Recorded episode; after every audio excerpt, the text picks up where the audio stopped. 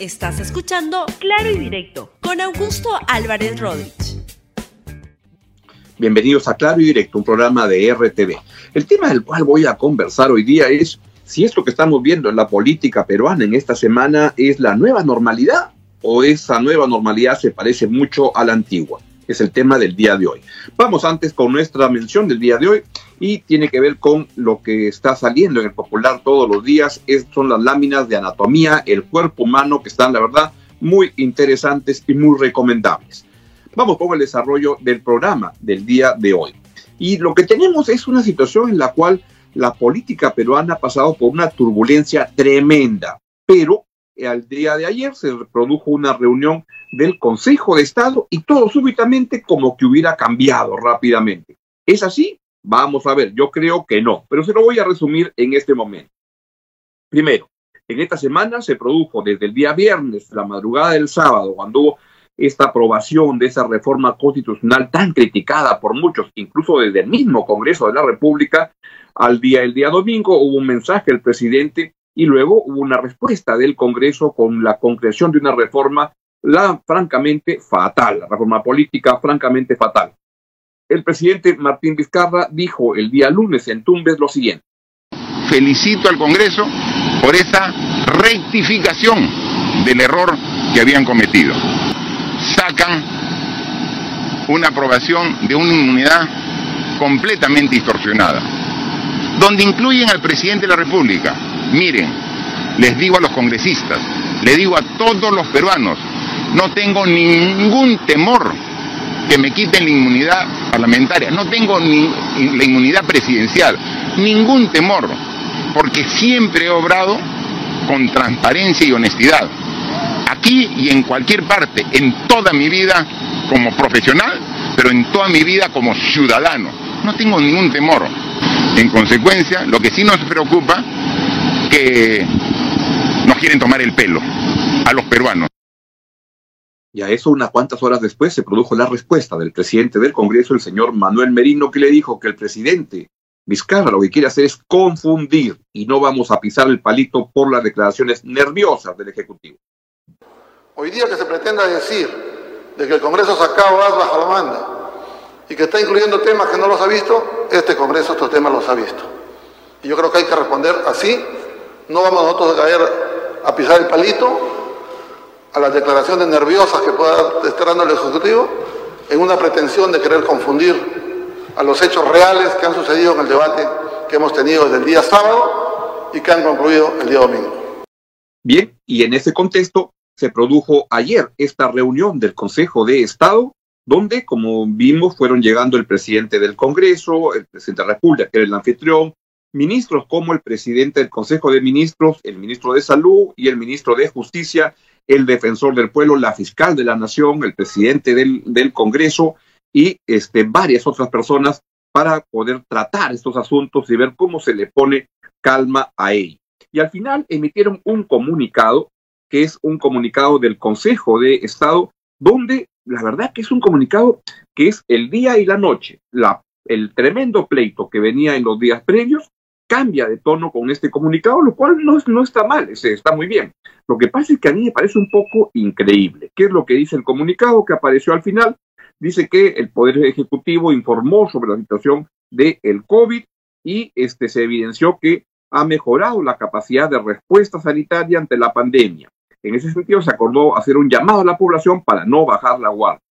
Luego también se dijo que en ese Consejo de Estado se abordó la importancia de la reactivación económica para generar fuentes de trabajo para el bienestar de todos los peruanos y que dice, dice que se requiere mejorar la eficiencia del gasto público en los tres niveles de gobierno. También dice que los miembros del Consejo saludaron la convocatoria a las elecciones generales para el 11 de abril y lo cual fortalece lo cual fortalece la, el sistema democrático. Asimismo, se dice que se respalda que el Congreso de la República haya aprobado en primera votación la ley que promueve la idoneidad de los candidatos a cargos públicos representativos, norma que impide la postulación de candidatos con sentencia en primera instancia. Y sobre la reforma constitucional, que era el tema por el cual se estaban peleando, se dice que este, existe unanimidad sobre la necesidad de un debate amplio, reflexivo y plural con la profundidad que amerita una modificación constitucional de esta envergadura, pensando en lo mejor para el país. Y finalmente dicen que se van a seguir reuniendo. ¿Usted le cree? No lo sabemos. La verdad que este, esto no, no, no me parece que de un día a otro cambian las cosas. Pero escuchen lo que dijo el ministro de Justicia, el señor el doctor Castañeda, luego de la cita del Consejo de Estado lo puedo calificar como muy positiva la reunión porque siempre las reflexiones han sido propositivas en pensando lo mejor para nuestro país. El Congreso es un poder del Estado y sin duda alguna en, su seno deliberarán lo conveniente. Eh, lo importante acá es que eh, respetamos la autonomía del Congreso, pero también eh, reflejamos una voluntad común por parte de los, todos los integrantes en el Consejo de Estado de la necesidad de este debate con estas características. El comunicado refleja lo que se ha discutido y lo que se ha arribado. Eh, es en este punto concreto respecto de la, de la inmunidad, ¿no? Eh, es el marco general, ¿no? Los detalles ya de procedimiento, eh, eso ya pertenece ya al ámbito del propio Congreso de la República, ¿no? Correcto. Lo, bueno. lo importante es un debate sin apresuramientos y con estas características, ¿no? Con la mejor buena intención de todos los integrantes del Consejo de Estado todo es como Hakuna Matat. También entrevistaron al defensor del, del, pueblo, al señor Walter Gutiérrez, que el Congreso casi lo deja en la calle en términos de protección constitucional el día domingo, o lo ha dejado hasta que no se este, cambie esta uh, situación con la siguiente votación, que yo creo que la reforma esa no va a pasar. Esto fue lo que dijo el defensor del pueblo, señor Gutiérrez. Se ha señalado que esta reforma eh, de respecto a la inmunidad eh, de funcionarios, eh, va a ser reevaluada, va a ingresar a un, un, amplio, un amplio debate. Desde luego, este es un camino un tanto inédito, pero no hay que olvidar que el Parlamento es, eh, el Pleno del Parlamento es soberano y ya no una, sino varias veces en otras, otras legislaturas de otros parlamentos ha encontrado caminos que no necesariamente están en la norma o en el reglamento. Pero en, suma, en lo que se refiere a la crisis política, yo encuentro que ha sido muy positivo y que vamos camino de salida.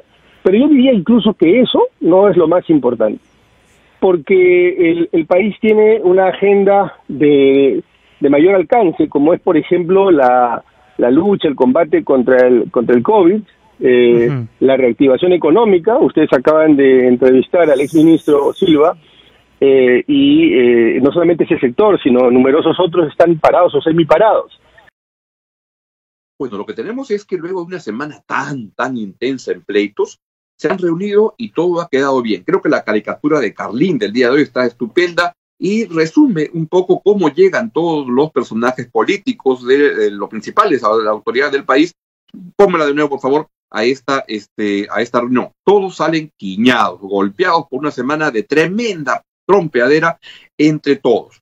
Ahora bien, la pregunta es, ¿van a cambiar las cosas? Yo sospecho que no, que lo que ha habido es un Consejo de Estado y una foto muy simpática, porque todos se dan cuenta que los ciudadanos de, nuestro país deben haber estado mirando este pleito, la verdad, sintiendo que es una escena ridícula. ¿Por qué? Porque lo que está pasando en el país es que tenemos una pandemia que aún no termina y que tiene más de 35 mil muertos eh, como el registro más probable y no los 11 mil, 12 mil de los que se tienen como registro oficial. Diferencias que hay en todas partes, aunque en el Perú se pueden estar disparando un poco más. Y luego tenemos un problema de desempleo tremendo, terrible en el país, que va a generar hambre, que va a generar muchísimos problemas ahora.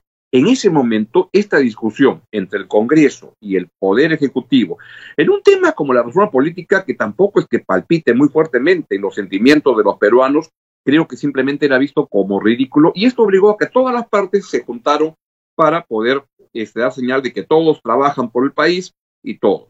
¿Va a durar esta, esta nueva paz? Yo creo que no, que muy pronto lo que va a cambiar es que simplemente vamos a volver a esa antigua normalidad de una política que en general es muy inoperante. Tenemos hoy en día un Congreso de la República que se dedica a destruir la perspectiva del país, demoliendo la institucionalidad como fueron esos proyectos de reforma constitucional y deteriorando, demoliendo la perspectiva económica del país porque cada día sacan una ley más descabellada que otra.